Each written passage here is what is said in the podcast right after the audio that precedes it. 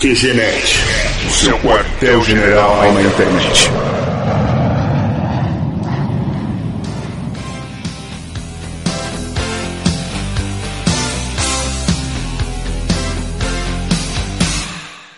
Começando mais uma edição do QG Podcast. Hoje nós vamos falar sobre filmes que fizeram nosso caráter, aqueles filmes que marcaram nossas infâncias, adolescências e que contribuíram muito para nossas vidas de uma forma geral. Aqui é o Marco e é importante lembrar que antes do Bazinga veio o Kawabanga. Aqui é o Harney disfarçado de Braddock. Aqui é o Thiago Joker e eu odeio quando a minha salsicha enrosca. Aqui é o Pi e eu preciso voltar pro futuro.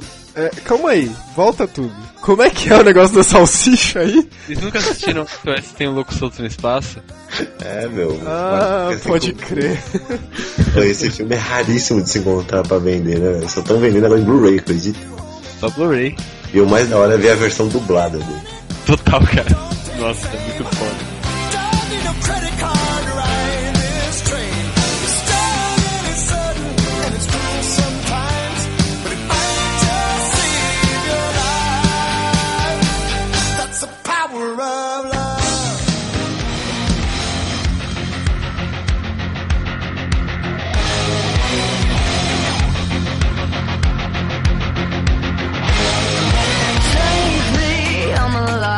Agora, antes de ir pro tema, vamos passar pela leitura de e-mails. E hoje eu tô aqui com uma convidada especial. Pra quem escuta o QG há mais tempo vai se lembrar da voz que fazia os nossos patrocinadores no começo do podcast. A Tânia, bem-vinda, Tânia, ao QG.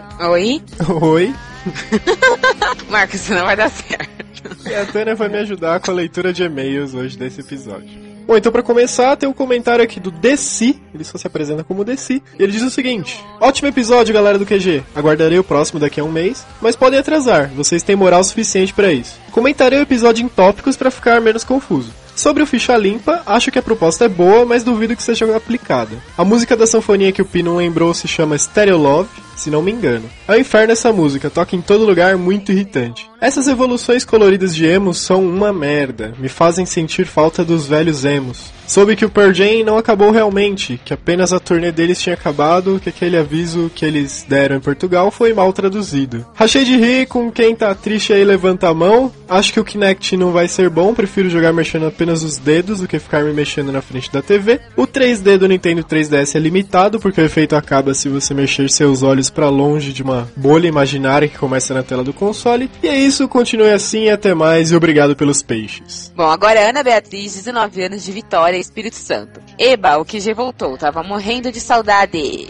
Imagino que a vida de vocês seja bem difícil mesmo. Para fazer um podcast tão legal, tocar, estudo e trabalho não deve ser nada fácil. Fica a minha torcida e a minha solidariedade a todos da equipe. Sobre o que foi falado, acho que Toy Story foi o melhor filme do ano, apesar de que também gostei de Kick-Ass e Príncipe da Pérsia. A tal origem é legal, mas ainda não entendi direito algumas coisas. Vocês esqueceram de falar do novo Rock Band, que tem uma guitarra com cordas de verdade. Caraca, como teve tragédia esse ano, hein? Bem-vindos de volta e obrigado por não desistirem de nós. Beijinhos, Ana. Aproveitando esse e-mail da Ana, que ela falou aí sobre cinema. Ô, Tânia, você assistiu o Toy Story, Kick-Ass, A Origem? O que, que você achou desses filmes? Então, a respeito aqui do e-mail da Ana, eu concordo com ela em partes. Assisti todos esses filmes, mas pra mim, eu achei o Kick-Ass como um filme do ano, apesar de pouco visto aí pelo grande público. Gostou da Origem? Então, A Origem é um filme bem complexo, tem realmente algumas partes que não tem muita explicação, assim, mas eu gostei da ideia do filme. Achei bem interessante. E o Toy Story, o que, que você achou? Bom? Bom, apesar de não ter assistido os outros dois,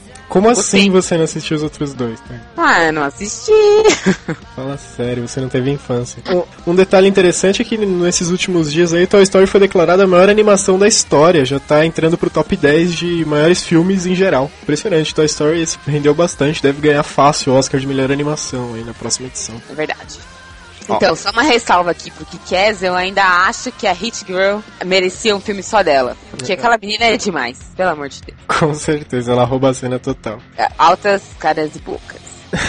Aqui um último comentário também do Frictons, nosso ouvinte de longa data, ele sempre comenta. Finalmente voltaram, o podcast mais paulista de todos estava fazendo falta. Ainda bem que vocês deixaram de ser milionários e tiveram que voltar a fazer podcast para tentar ficar milionários de novo. Apesar de quase todo mundo não ter gostado do final do Lost, eu gostei. E sempre serei fã. Nessa volta, fizeram um retrospecto de tudo e assim fica difícil comentar, mas fico feliz pela volta. Abraços. É, só mais um recadinho antes de terminar essa leitura de e-mail. Nós estamos participando de dois prêmios. Aqueles têm que ficar pedindo a votação de vocês e ajuda. O primeiro é o Top Blog, que é um concurso que vai até o final de novembro, uma votação popular. E o link vai estar aí no post para você entrar e votar. Você tem que ir lá é, deixar o seu e-mail e depois confirmar com a mensagem de confirmação que você vai receber. E o outro prêmio é o Blog Books, é uma chance do QGNet se tornar um livro. Você só tem que entrar lá no post, clicar no selinho e depois confirmar digitando aquelas letrinhas do CAPTCHA lá e daí fica valendo o seu voto. Nos ajude, que essa é uma forma de nós continuarmos mantendo o QG atualizado e o podcast em dia. Já votou, dona Tânia? Já, lógico. Votem aí, pessoal. e se você quiser ter seu e-mail lido aqui pela minha bela voz, envie seu comentário para contato arroba. Nada modesta, hein?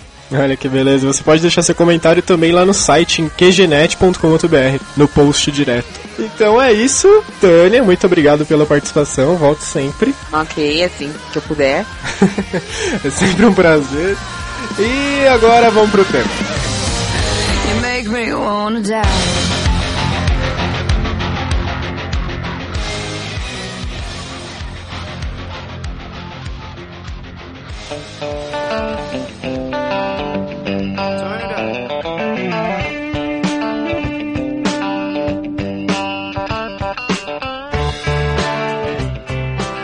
Agora vamos relembrar, né, alguns filmes que fizeram a nossa vida, que marcaram a nossa infância e adolescência. E antes de começar, queria fazer uma observação. A gente tá aqui contando hoje com o pessoal do Trilha Filmes, do Trilha Cast, participando com a gente novamente. Bem-vindos ao QG, pessoal. E galera, já tô assistindo em casa, já tô mijando de porta aberta. É minha primeira vez aqui no QG e vamos lá, vamos ver como é que vai sair. É, na verdade o Pi é um cara meio espião, né? Na verdade ele faz parte do QG e do Trilha. Inclusive, sobre isso, nós chamamos vocês para participar desse podcast porque é o tema do primeiro podcast de vocês, o TrilhaCast 1, é certo, seu Thiago? Exatamente.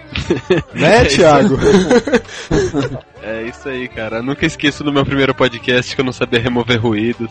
Foi uma experiência sensacional. E só pra ficar claro, esse nosso tema já tava na pauta antes deles usarem, tá? Só pra ficar Na bem verdade, claro. o Trigger já tinha a ideia de fazer podcast. Aí o Marco, uns dois anos antes, roubou a ideia. Aí o que a gente fez? É, Voltou pro passado, roubou a ideia. Exatamente, porque você tá falando de volta para o futuro. Né? O Marco veio no futuro, viu que a gente ia fazer um cast, voltou e fez. Que é o ideal. Puta falta de sacanagem. Vou xingar muito no Twitter hoje. Mas, então, começando o nosso tema pra valer agora, o primeiro filme que eu tenho pra relembrar aqui, eu acho que é o maior de todos, assim, de que ajudou a fazer o meu caráter e é um exemplo de vida praticamente, que é o Curtindo a Vida Doidado, hein? Ah, achei que você falava a Priscila, Não, rainha do... não, esse não. É o Curtindo a Vida Doidado do... Esse foi na adolescência. É, É que o Renan não... Já tava se descobrindo e tal. Tava experimentando novas coisas e tal. Ah, ok. Curtindo a Vida Doidado. Quem nunca pensou, quem nunca imaginou fugir um dia da aula, né? E roubar o carro do pai de um amigo. Que carro era aquele? Alguém lembra? Ferrari. Roubar uma Ferrari, ó que beleza. E sair zoando todas. cantar no meio da galera. Beatles. Pô, e como é que será que foi isso, né? O cara chegou no meio de uma passeata e falou, pô, vou cantar Beatles, passa o microfone aí, saiu cantando. Pra você ver como os anos 80 eram outra coisa, né? Não tinha segurança nos passeatos, era só chegar e cantar, era tipo um videokê. É, ele- pelo menos nessa época você chegava e cantava, né? Hoje em dia alguém vai chegar e lançar uma granada no meio da passeata. É engraçado que a gente chega falando todas essas atitudes e tal. Por ser um filme aí, marca todo mundo. Acho que tem uma galera que você fala hoje que assiste Malhação faz uns 10 anos. Acho que não, não lembra de nada. Pô, é verdade, né? Porque os neurônios fritaram já, cara. Já fritaram tudo. Já era. E como esse podcast tem todo um clima de flashback, assim, só relembrando, qual foi o primeiro filme que cada um de vocês assistiu? Seja no cinema, em DVD, sei lá, ainda na infância mesmo? Pô, tenso, hein? Ah, tirando desenho, né? Filme, filme mesmo. Filme, filme mesmo. Cara, eu não sei, cara. Porque quando eu vou com umas lembranças daquelas mais profundas da mente. Filme é difícil, né? Que televisão é uma praga, né? Você sempre vê TV. Mas umas lembranças mais antigas que eu tenho, aquele tipo Beetlejuice, é, Caça-Fantasma, sabe? Uns filmes classicão, né? Caça-Fantasmas que estão planejando e cogitando um remake agora, né? Quer dizer, uma continuação, na verdade. Acho que a maioria são filmes da década de 80, na verdade, né? Que como eu comecei a me dar por gente, vai, com 5 anos, por aí e tal, esses filmes já estavam chegando na televisão brasileira aí. Tipo, o primeiro Caça-Fantasma, acho que é de 84. Olha só. Então, Caramba, você já se dava por gente em 84? meu? não, eu em 84 era um projeto de esperma, eu nasci em 85. Tava Mas assim, os filmes, entendeu? Na época, ver filme era mais coisa de televisão, né? velho? Aí se você perguntar a primeira vez que eu fui no cinema, eu lembro, foi impactante também. né? Sabe o que, que eu vi a primeira vez no cinema? O quê? De certa forma também fez o caráter de muita gente, velho. Foi Rei Leão. Caramba, é verdade. Eu vi o Rei Leão no cinema, mas o meu primeiro filme foi uma ideia de Jirico, de uma tia, que me levou pra assistir aquele Um Tira no Jardim da Infância, legendado, e eu nem sabia ler na época, Ah, não mudou muito mais, beleza. né? Apesar que Um no Jardim da Infância, depois eu assisti na TV e achei até bacana. Daí o primeiro filme que eu vi, que eu entendi, que eu achei legal no cinema mesmo, foi os Tartarugas Ninja, aquele antigão com aqueles bonecos estranhos lá. Mas em que que impacta no seu caráter? Ó, defina caráter primeiro. Meu poder tartaruga? Você sempre quis ser uma tartaruga? O que que esse filme teve que te fez? Qual das tartarugas ninja você era, Marco? Bom, vamos recapitular as Tartarugas Ninjas então, né? Tinha um inteligente, Mestre né? Splinter. Tinha o Mestre, O Mestre Splinter. Splinter era o rato. Daí as tartarugas tinha uma que era inteligente, tinha uma que comia demais, tinha uma que era nervosa, o Rafael. Tinha o Leonardo, que era o azul, que era o inteligente das espadas. É, ele era tipo o líder, assim. Isso, aí tinha o Rafael, o, o- e o Donatello, e o Bobão era o Michelangelo. Michelangelo. Comia É, pizza. o laranjinha. Na verdade, É todos eles comiam pizza a valer, né? E só de mussarela, cara. Pode crer. Tá, o Michelangelo. Aquele negócio meio. Ih, é o cara, sabe? Calabanga, mano. Aquela Ca-. Cara, mas o que isso repercutiu no meu caráter, sei lá, talvez alguma vontade de morar nos esgotos ou comer muita pizza, sei lá. Não, acho que você vê que esses filmes passam os valores de grupo, velho. São vários grupos aí, tem o trilha, aquele jeito não é. Você vê caça-fantasmas, tartarugas ninjas, até o próprio curtindo a vida. A graça das histórias, essas coisas de amizade, mesmo. E Eu, da pizza que eu levo até hoje. É, e pizza também, né? Isso até é uma coisa que eu tinha até separado aqui pra falar. É, é interessante que na nossa época de filme Sessão da Tarde, né? Que basicamente esse podcast é um podcast sobre Sessão da Tarde e cinema em casa lá do SBT. E nessa época, tirando as comédias mais forçadas, todos os filmes tinham um lema, tinha uma moral na história, sempre tinha algum objetivo que remetia à família, amizade, superação e outros tantos fatores nobres. A música era só pra matar mesmo. Ah, isso não é um fator nobre? Pô, hoje em dia, pras crianças que vão ao cinema, assistem DVD, tá uma coisa meio medo, né? Tipo, toma essa. A maioria dos filmes novos não agrega nada pra criança, tipo Crepúsculo, assim. Ah, mas tem o outro lado também, por exemplo, tem filmes como Avatar, que também é um pouco pra criança, e agrega até, vai. Agrega o que, Avatar? Só me explica. Consciência ambiental. é o que pelo menos que falaram na sinopse. Consciência Viagens ambiental, interplanetárias. Eu acho que isso agrega. Exploração de um povo inferior. consciência ambiental, caramba. Tipo, teve uma- uns ambientalistas lá, acho que até uma candidata aí, ou qualquer coisa política, ou eleita, sei lá, que falou que viu o filme na época de lançamento e chorou naquela cena da árvore que destruiu. Você acha que o James Cameron quis passar alguma coisa naquela cena? Na verdade, ele pensou assim, ó, pô, tô fazendo um filme aqui de guerra interplanetária, com uma puta câmera 3D, uma grande qualidade, tô inovando pra caramba e não explodi nada até agora. Ele explode aquela árvore gigante, tá ligado? É que na verdade isso é tão um recurso que é muito usado no cinema de fazer as pessoas se apegarem a alguma coisa pra depois destruir. E, Que é o ideal também. e assim causar um- uma certa cena comovente, né? Tanto que no Avatar, poucas cenas antes aparecia eles lá celebrando a árvore principal da vila deles e tudo mais, falando da importância daquilo, e todo mundo achando, nossa, nossa, que bonito, tudo mais, pra. Não, mas eu acho que vocês estão desmerecendo o James Cameron, mas James Cameron, ele impacta, eu acho, na minha formação, no sentido de preparar para as coisas absurdas que eventualmente podem acontecer. Por exemplo, aliens, alguém vindo do futuro falar comigo, como eu vou lidar com isso. É que desde que eu vi esses filmes, assim, tipo Exterminador do Futuro, De Volta para o Futuro, eu combinei comigo mesmo uma frase no passado que só eu sei, que só eu posso falar para mim mesmo. Pra saber que sou eu vindo do futuro ou alguém vindo Qual do que é a futuro. frase? comigo. Não posso falar pra você, entendeu? Senão vai quebrar todo um elo de mil anos com a minha vida.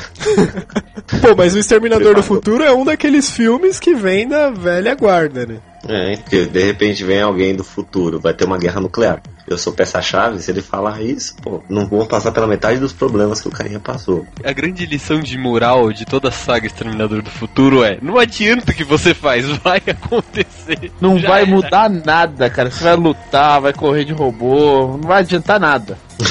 Então, como diria uma das nossas ex-ministras aí, relaxa e goza, né?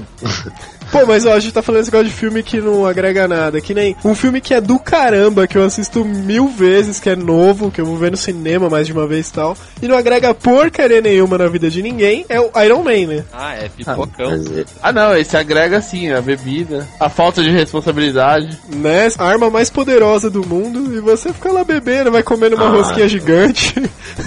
Olha o spoiler. Não, mas eu tenho opiniões diferentes, cara. Eu acho que o filme pra impactar ele tem que ensinar alguma coisa de útil. entendeu? Nessa categoria de filmes, outra que eu colocaria é a Identidade Born. Porque ele me ensinou a matar alguém com uma bic. Também pode ser útil algum dia. né? E como nocautear alguém com que- três socos. Entendeu? Esse filme você assiste, é quase que uma experiência de vida que você recebe pro dia que você precisar fugir, o dia que você precisar é, atravessar o mundo, precisar matar alguém. E Pô, convenhamos, acontece com todo mundo, né? É, então. Você nunca sabe quando vai acontecer. Quando vai acontecer? Você não sabe. É, que nem eu aprendi bastante com Ghost também, o que fazer depois que eu morrer, né? Pra me redimir. Hum.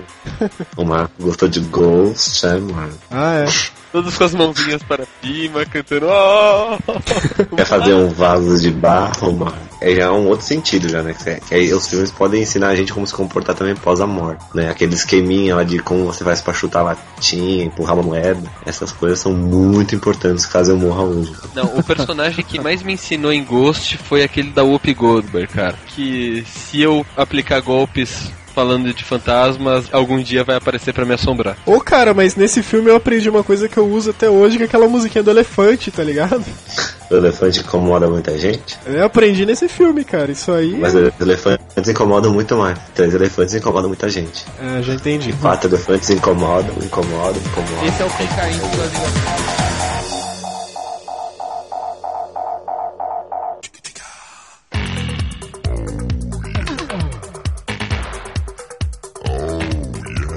Outro filme que ensinou bastante também, que eu me sinto capaz de entrar em qualquer torneio de karatê hoje em dia, é o Karate Kid, né? Que aquele golpe da garça derruba qualquer adversário de qualquer tamanho, em qualquer circunstância. Mesmo com você ferido e sem forças. Nossa, cara, é aquilo passar na sessão da tarde e no dia seguinte todo mundo fazendo na escola, né? é uma maravilha. Ah, o golpe da garça! Ah! Aí a pessoa cai sozinha no chão, assim, aí sai chorando. Mãe! Vale ressaltar também que agora o Karate Kid virou Kung Fu Kid, que é o filho do Will Smith aí com o Jack Chan, que é o Sr. Miyagi agora. Que beleza. Basta ter um pai ator pra poder ingressar na carreira e. Basta ter um pai ator com muito dinheiro. Que ajuda em qualquer ramo, né? Então, um filme que agregou muito também pro conhecimento de sobrevivência foi o Predador, cara. Nada como saber sobreviver na selva e ter uma poça de lama pra te ajudar. Né? Você nunca Ó. sabe quando o inimigo tem uma visão de infravermelha. Pô, sobrevivência na selva não é na infância mais recente, mas tem o náufrago, né? Ah, Náufrago também é útil. Mas se fosse na infância, teria que ser Lagoa Azul, né? Lagoa Azul ensina muita coisa sobre a vida. É como escrever seu nome na areia, né? É, e muitas outras coisas, assim, que você vai descobrindo que o cara, né? E que se você ficar preso numa ilha com a Brooke Shields, ela pode ser sua irmã, pode ser o que for, e não vai ter jeito. O Marco é E mó, mó tarado, né? Mó incesto. Velho, é a Brooke Shields, cara. Adolescente ainda, não só a Brooke Shields, Brooke Shields é adolescente. Que levou essa mulher, hein? Não é ela que faz um seriado na Fox, naquele Lipstick Jungle? É ela, não é? Eu, ó, Cara, eu nunca vi. Deixa eu pensar um pouco. Eu tô pensando um pouco, tô pensando um pouco. Eu acho que é a Brooke Shields. IMDb. Ela, recentemente. O Pi tá pensando, você escuta as teclas do cérebro dele sendo pressionadas. Ah, tô pensando aqui, né? Que a Brooke Shields, pelo que eu me lembro, ela tá até numa pré-produção aí, ó. Castro's Daughter, Charlotte Girl, The Green, nenhum filme decente, nada, nada, não. Acho Quem tá aqui- pensando, mas só espera um pouco aí que o 3G tá um pouco lento. Achei aqui The Blue Lake. The Blue Lake, The Blue Lake Begins. Acho que é o próximo trabalho dela. Ou você quer um filme que te ajuda e te ensina pra qualquer circunstância, é o Duro de Matar, né? Duro de. Matar começa te ensinando como derrotar terroristas em um hotel e depois termina te mostrando como derrubar um caça com um carro. Ou vai dizer que essa safra de filmes não faz falta alguém? O Schwarzenegger, Stallone, o Bruce Willis, o menor escala, É, o Steven Seagal, ensinou a gente a dar muita porrada, carro. Vendo essa última versão aí do Duro de Matar, lá, o 4.0, não é a mesma coisa, cara, de assistir os filmes de antigamente. Não sei o que falta, mas tem um pano assim, meio que- tecnológico, meio moderno, que não tira a graça da porradeira que tinha antigamente. É que você tá tiozão, então você tá tendo opinião de tiozão. É verdade. Ah, entendi. Ah, então, voltando ao Duro de Matar, uma coisa muito importante que eu aprendi nesse filme foi que se eu um dia virar algum vilão, eu nunca, repito, nunca vou subir no topo de um prédio. Sabe o que eu acho também que pega esses filmes? É que toda essa galera aí também que domina, sacaneia na internet também, que vê desse bom aprende a ser irônico, velho. Que o John McClane, mesmo fudido, tomando tiro, continua tirando sarro do terrorista tal. Todos esses filmes são assim, né? Não, quem lembra do Stallone Cobra? Quando o cara fala, eu vou destruir esse mercado. Daí ele fala, eu não faço compras aqui. Cara, é- era a época das frases de efeito, né, velho? Ou então falta de frase de efeito. Eu lembro de um filme do Stallone que eu vi também que ele tava num ônibus, daí ele tipo, levanta pra uma velhinha sentar no lugar dele, assim. Daí entra um cara maloqueiro, né, e senta no lugar. Ele só olha pro carinha, tipo, corta a cena, mostra fora do ônibus e o carinha voando pela janela. Puta, desse filme, cara. Acho que é aquele filme que ele faz com a Sharon Stone, né? o especialista. Ah, o especialista, verdade. Nossa, muito bom, cara. Eu acho que mais recente, assim, que impactou pelo volume, coisa assim, foi o Tropa de Elite, velho. Que mudou o Brasil inteiro. O volume de frases da hora que tem nesse filme, rapaz. Ah, com certeza. Mas pra nunca mais sair. Essa pica Até hoje os pizzas. caras não trabalham de aspira. Cara, tem uma frase que até hoje eu uso que é a, se você quer rir, tem que fazer rir, meu amigo. Exatamente essa que eu ia falar. Você quer rir? Mas tem que fazer rir primeiro, né? Vamos rir, tem que rir todo mundo. É muito brasileiro isso, cara.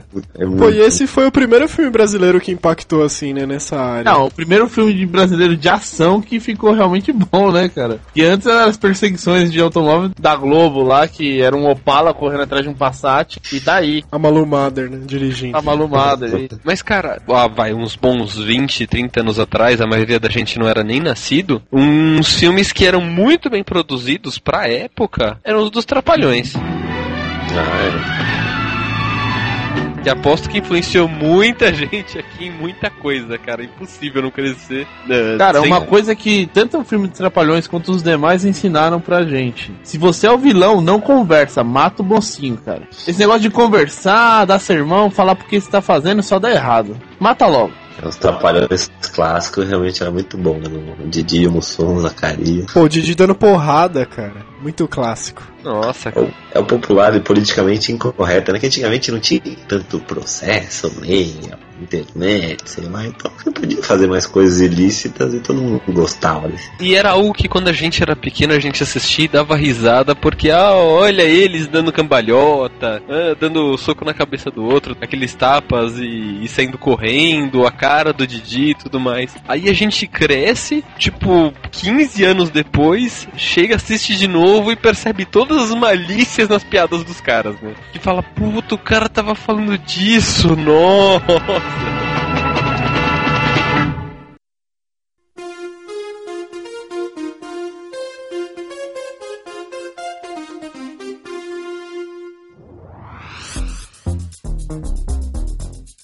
Pô, falar em piada, eu lembrei do clássico da Ed Murphy, Um Tira da Pesadas. Curtem esse também? Nossa, a, a música mais clássica de todas, né? Aquele tecladinho lá. Pode crer.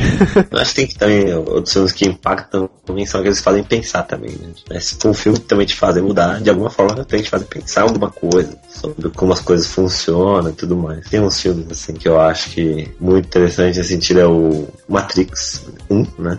E Efeito Borboleta também, acho muito bom nesse sentido. A Teoria do Caos também, que brinca um pouco com aquela questão de, de o que você faz, o que desencadeia, tá? Acho muito bom nesse sentido. Pô, efeito borboleta. Os outros parece que não ficaram tão legais, né? Mas o primeiro foi muito bom. lixo, o outro você queima. Bota Os outros esquecem. Mas eu acho que efeito borboleta é um tema que já foi abordado de uma forma muito boa no De Volta para o Futuro, né? O efeito borboleta é muito bom, muito bom mesmo. Só que em termos de viagem no tempo, meu, De Volta para o Futuro é insuperável ainda. Eu acho que esses filmes que abordam essa questão do tempo, eles sempre têm essa capacidade de deixar refletindo mais. né? Tem um que eu não lembro o nome, que é aquele com o Nicolas Cage lá, aquele... Ah, é o Vidente, não é? Recente. Não, não, não, não é o Vidente não, é um outro. A outra Vidente face? é mais bobão. Não, não, é A um... outra fase.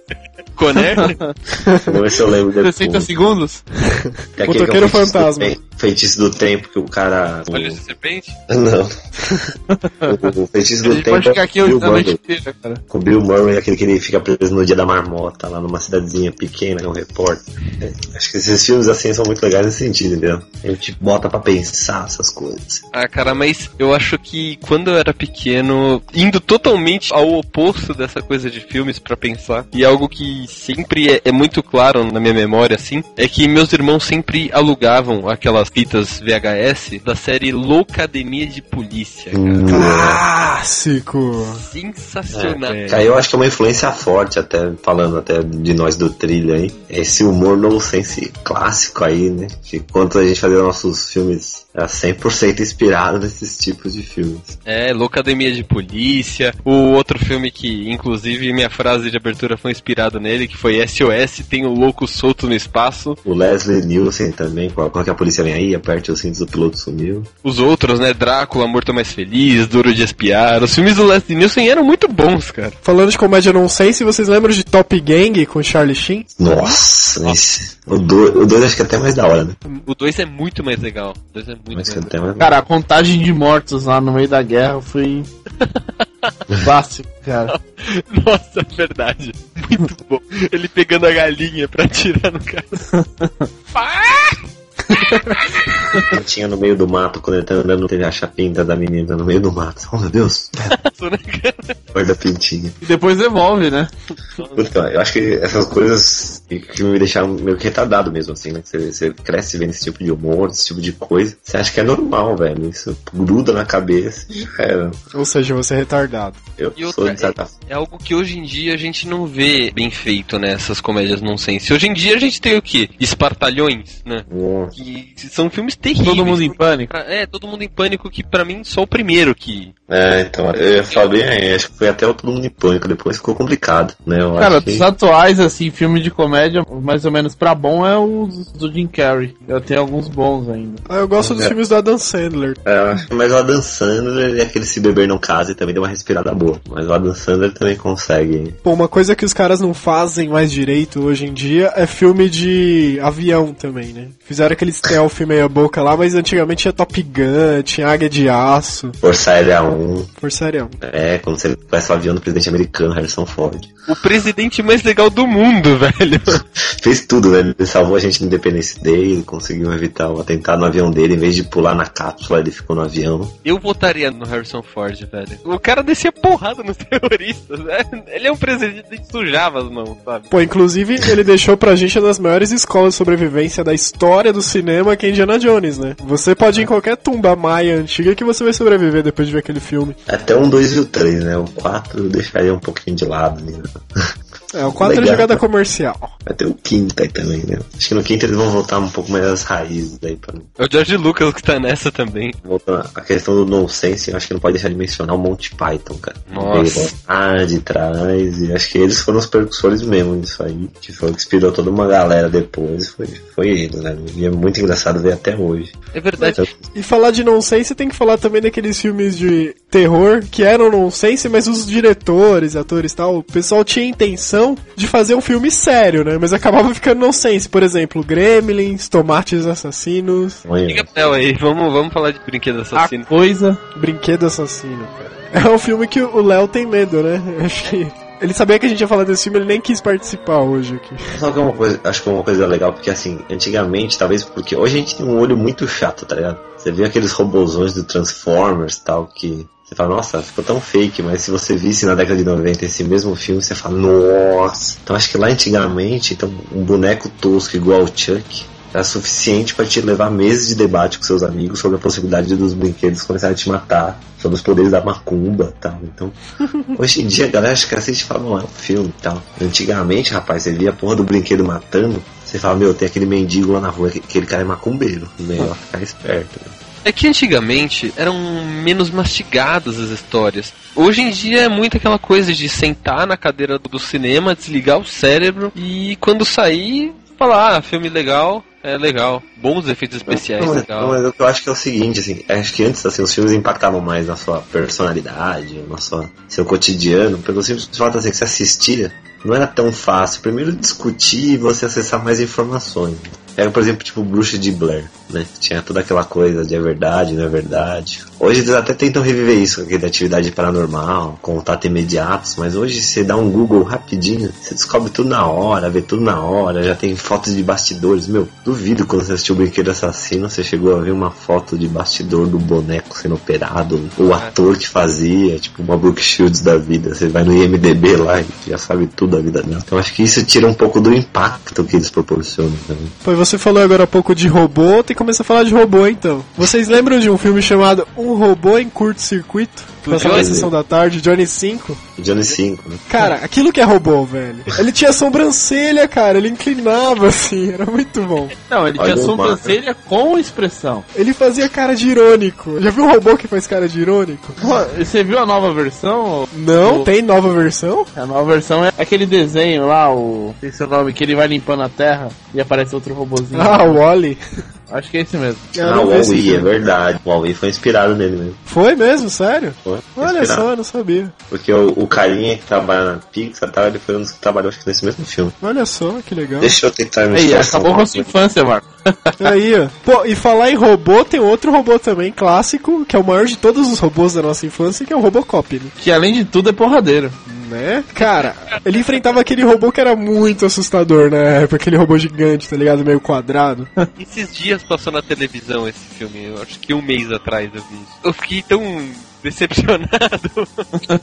Porque na minha cabeça era tão legal. Mas pior que o Robocop ele foi ficando mocinha, né? E no primeiro filme ele era tudo tripas pra todo lado, porrada, tiro e tal. Daí depois começou a ficar amigo das crianças, não podia atirar em humanos, que não sei o que, atirava só na perna, saia voando. É, um dos inimigos do Robocop no primeiro filme, inclusive, era uma criança que ainda tinha moral de pegar, atirar e oferecia drogas pra uma outra menina que ficava com ele lá, que meio que eh, chantageava ela, tipo, fazia ela fazer tudo que ele mandava. Fazer ela brincar de médico, né? É, essa parte não mostrou. Bom, mas isso aí é o segundo filme. É o segundo? Que tinha, o inimigo dele era um robozão que era viciado em drogas tal. Dele era parceiro desse molequinho. Aí eu penso, nossa, anos 80, legal.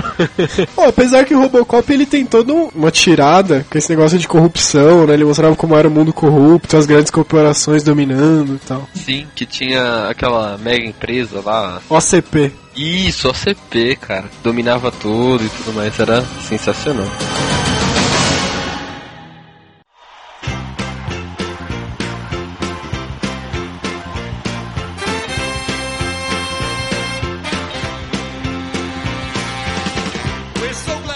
Cara, um outro filme que eu sempre me lembro também, inclusive é o musical mais legal na minha opinião. High School Musical. Na verdade, é Os Irmãos Cara de Pau. Total, né? The Blue Brother. Cara, é sensacional. Aquilo também é, é uma cara dos anos 80, assim, que do nada o cara tá entrando no prédio, aí, aí tem uma mulher seguindo um dos personagens principais no carro e puxa uma bazuca de dentro do carro e atira nele. Isso completamente do nada. Eu li uma definição desse filme um dia desses que algum crítico escreveu que é um musical feito pra quem não gosta de musicais. Exatamente. Eles revisitam vários clássicos do rock em versão blues, né? Versões de Rolling Stones, tem uma versão deles de Jailhouse Rocks tal, é muito bom. Eu sempre carrego comigo a trilha sonora deles e sempre ouço quando posso. É muito bom. Um outro clássico também do cinema, que é uma sextologia, como é que chama? Uma trilogia de seis filmes, hein? Duas trilogias. Uma trilogia dupla, que é o Star Wars, né? Que tem os filmes antigaços e agora tiveram os prólogos, né, da história. Vocês gostam de Guerra das Estrelas? São fãs? Como é que é? Nunca ouvi falar. Entendi.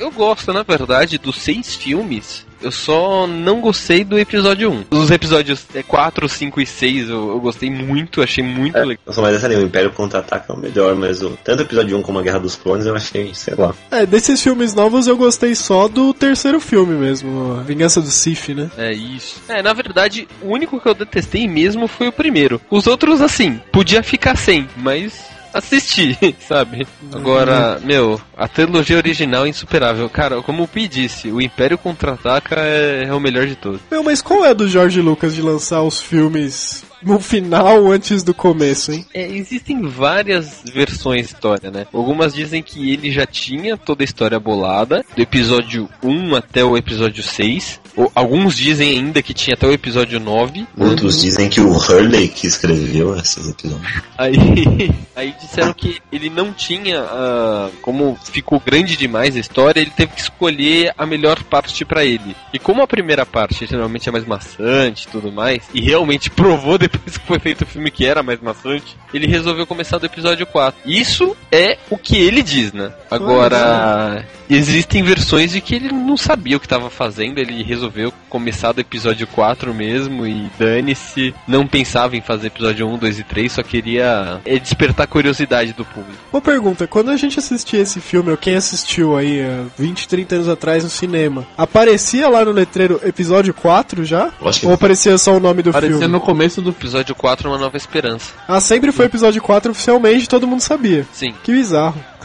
causou um estranhamento absurdo, né? E deu muita grana, isso que dá grana. É, e tá saindo até hoje aí Guerras Clônicas na Cartoon, né? Ah, é, não, o George Lucas pirou foda, né? Falou, agora, agora é porteira. Essa história de os caras falarem que não tem tecnologia pra fazer o filme, que nem o James Cameron, e esperar 10 anos pra fazer. Pô, daqui 10 anos vai ter uma tecnologia que vai revolucionar. Eu vou esperar pra usar ela no meu filme. Mas, cara, ele tem moral pra fazer isso, porque ele fez Terminador do Futuro 2. Se você assistir ele hoje, você não fica decepcionado com os efeitos, cara. verdade, na verdade, o James Cameron ele nunca esperou é, chegar na tecnologia certa. Nesse tempo todo que ele ficou teoricamente fora do mainstream, né? Ele sempre estava pesquisando novas tecnologias, sempre vendo, olha, será que dá pra usar isso? Não, melhor não. Ah, e se eu tentar usar um- uma outra tecnologia usada por tal estúdio? Não, não vai dar certo. Foi aí que ele viu o Gollum do Senhor dos Anéis e falou: Achei o que eu preciso, agora dá pra fazer. Aí ele foi atrás exatamente dessa tecnologia de captura de movimento. Mas o, o que ele queria, na verdade, era essa captura de movimento, ou era já a parte das três dimensões? As duas coisas. Ele queria um gráfico, né, um, um 3D que fosse real, que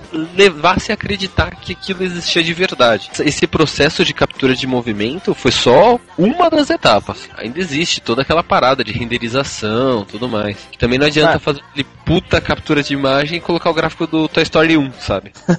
Vai ficar tipo Smurfs que tá vindo agora. né?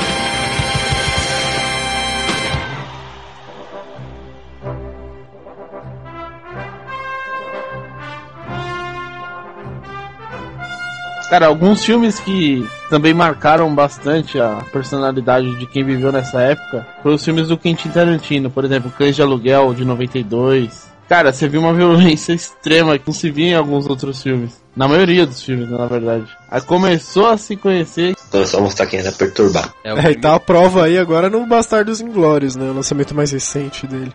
Cara, Sua mãe pegava o quê? Pegava um pacotinho de fofes e falava, filho, me assistir um filme. Aí botava pra ver Pulp Fiction. Cara, porque um dos primeiros filmes que eu vi no cinema, se não o primeiro, pelo que eu lembro, foi um Drink no Inferno, cara. De 96, se eu não me engano. acho. Porque você é perturbado, cara. É, e eu ainda paguei meia. A mulher sabia que eu era estudante. É, naquela época não tinha negócio de lei, de. Ai, tem tantos anos não pode entrar, né? É, essas frescuras de hoje em dia. Naquela época não tinha nada disso. Esse Até- filme contém cenas de sangue, morte, mutilação, estupro e tudo mais. Tá Cara, cara? Tarantino deu um tiro na mão dele e olhou através da mão, cara. Isso é muito violência pra época. É por isso com- que hoje em dia tá cheio de emo, tá cheio de fã do Crepúsculo, aí pode essas coisas. E ainda com 10 contos, 5 contos saia no cinema e com os outros 5 você comia o número do Mac, hein? Nossa, velho. Ah, eu ainda comi um hot dog ainda na rua. Ho- Hoje em dia você vai com 30, você sai ainda. Eu lembro que 15 reais era pipoca, o cinema e o fliperama ainda. É, tinha o Flipper, né? Então, pô, um- com um pouco de fazia tudo.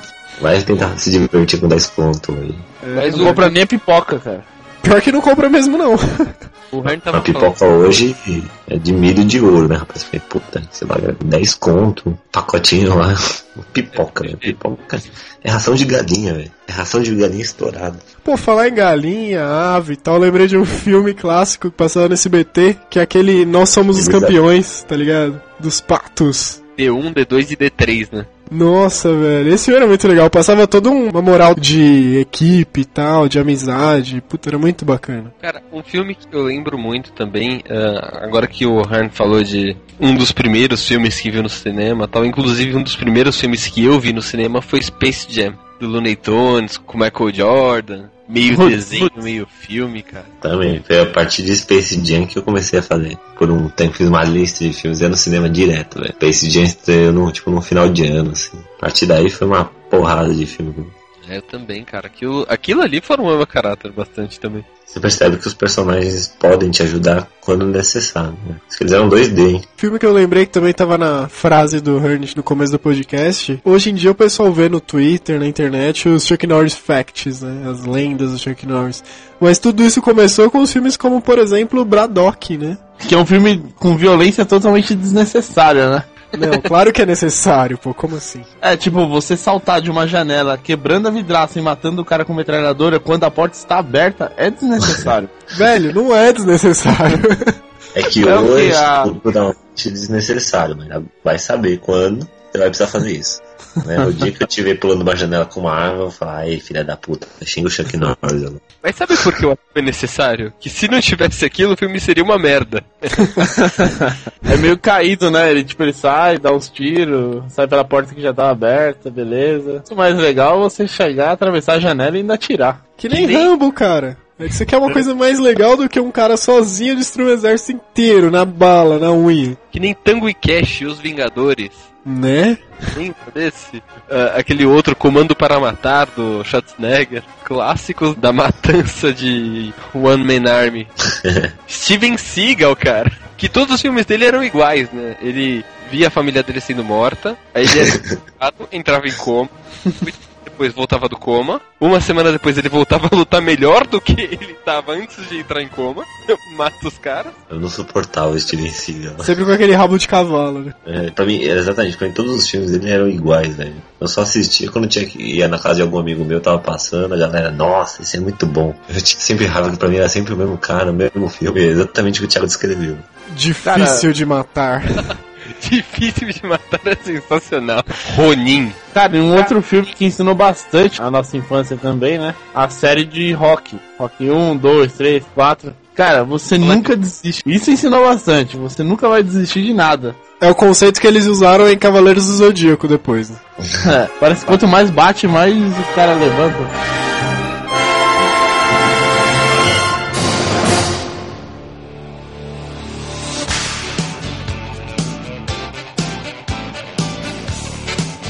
Pô, tem um filme também que é onde é baseado o apelido do Ernest, que é o Ernest, lembra? Nasceu burro, não aprendeu nada, esqueceu a Ah, metade. esse nome aí foi o Silvio Santos que deu, sabia? É, esse é o Nut, não é o Ernest. Filho da. Cara, outra série também que volta e meia passa no Domingo Maior e coisas do tipo são os filmes do Charles Bronson, velho. Charles Bronson pra mim é uma versão de uma dimensão paralela do Chuck Norris. Cara, ele é o maior cheater do cinema que já existiu. Porque ele usava o código de, de munição infinita e ele com aquela 38 dele saía atirando. Cara, ele nunca parava pra, pra colocar bala. E ia, atirava e aquela 38 velha na mão. Sem contar que hoje em dia o cara me lembra o Tiririca, mas enfim, né? É, é um dos únicos caras que usava bigode que eu respeito, cara. Falando em formação, um cara que formou muito cientista com certeza foi o MacGyver, cara. Ah, notícia que saiu esses dias do carinha que mutilou o próprio braço pra escapar de um forno que ele tava preso. Aí ele falou, eu pensei o que o MacGyver faria nessa situação. É a prova real do que eu tava dizendo até agora há pouco. Esses filmes ensinam exatamente isso. Porque no A sobrevivência, cara. Não, porque eu pensei que eu faria nos Jogos Mortais. Se fosse o MacGyver, ele teria usado um clipe de papel pra travar o forno e sei lá. Não, com um clipe de papel ele faria uma serra de. Mas serra e serraria o próprio braço. Não, serraria o fogão, cara. Um maçarico. Não, ele ia fazer uma serra com o braço pra serrar o fogão. Pera aí, você tá ficando confuso. Ele faria uma serra e com a serra ele faria um maçarico. e Com o maçarico ele cortaria o fogão. É, velho. Isso com o braço preso, hein? Só com um dos braços. E jogaria Calma. pedra, papel, tesoura com o braço que ele cortou. Viajante total. E Não, ganharia. Essa é a influência Monty Python. O cara pensou em tudo, inclusive em congelar o braço depois pros médicos costurarem. Num futuro próximo, daqui a 20 anos. Bom, agora vamos já rumo à reta final desse podcast. Tem uma série de outros filmes que não deu tempo de falar aqui. Tem mais alguns nomes que eu tinha separado aqui, eu vou só listar pra vocês pra não passar em branco, que é o Esqueceram de Mim, o Bill e Ted, aqueles malucos no tempo, uma coisa do tipo. Férias Frustradas, que era um filme que ensina como aproveitar férias de verdade. Só hit, só hit. Querida Encolhi as Crianças, Edward Mãos de Tesoura, que é o primeiro do Tim Burton que eu vi, que eu reconheci. Eu não sei nem se é o primeiro filme dele, né? Mas whatever. Os Goonies, os clássicos filmes do Superman lá com o Christopher Reeve, Jamaica Abaixo de Zero e Jamaica Abaixo de Zero, era o último. Vez idiota melhor. Wayne's World. Wayne's World, verdade. Nesse filme tem uma cena que aparece o robô vilão do Exterminador do Futuro 2, vocês lembram? Pergunta por John Connor. É, então. que o cara tá sem o documento do carro, tá, sei lá, correndo atrás da mulher que tá casando na igreja com outro cara. Aí a polícia para, assim, ele fala, fudeu agora, né? Aí o cara fala, você viu esse garoto e puxa uma foto. Não. Aí sai rasgando de novo. Muito bom. Acho que é isso então. Alguém quer fazer alguma consideração final? Não, mas se, se eu do passado ou do futuro estiver ouvindo isso, vai saber que eu que tô aqui. Qual que é a frase lá, Pi? Fala pra você mesmo do futuro, do não, passado. não, não posso falar, mas. Tamo aí. Na verdade, você já falou, né, Pi? Vocês nunca vão saber, velho. Só se vocês estiverem no futuro e quiserem voltar pra me sacanear, aí vai ser complicado. É, eu sei que ele vai te entregar o álbum da Copa de 2014 completo. Com todas as figurinhas do Lula, tudo bem.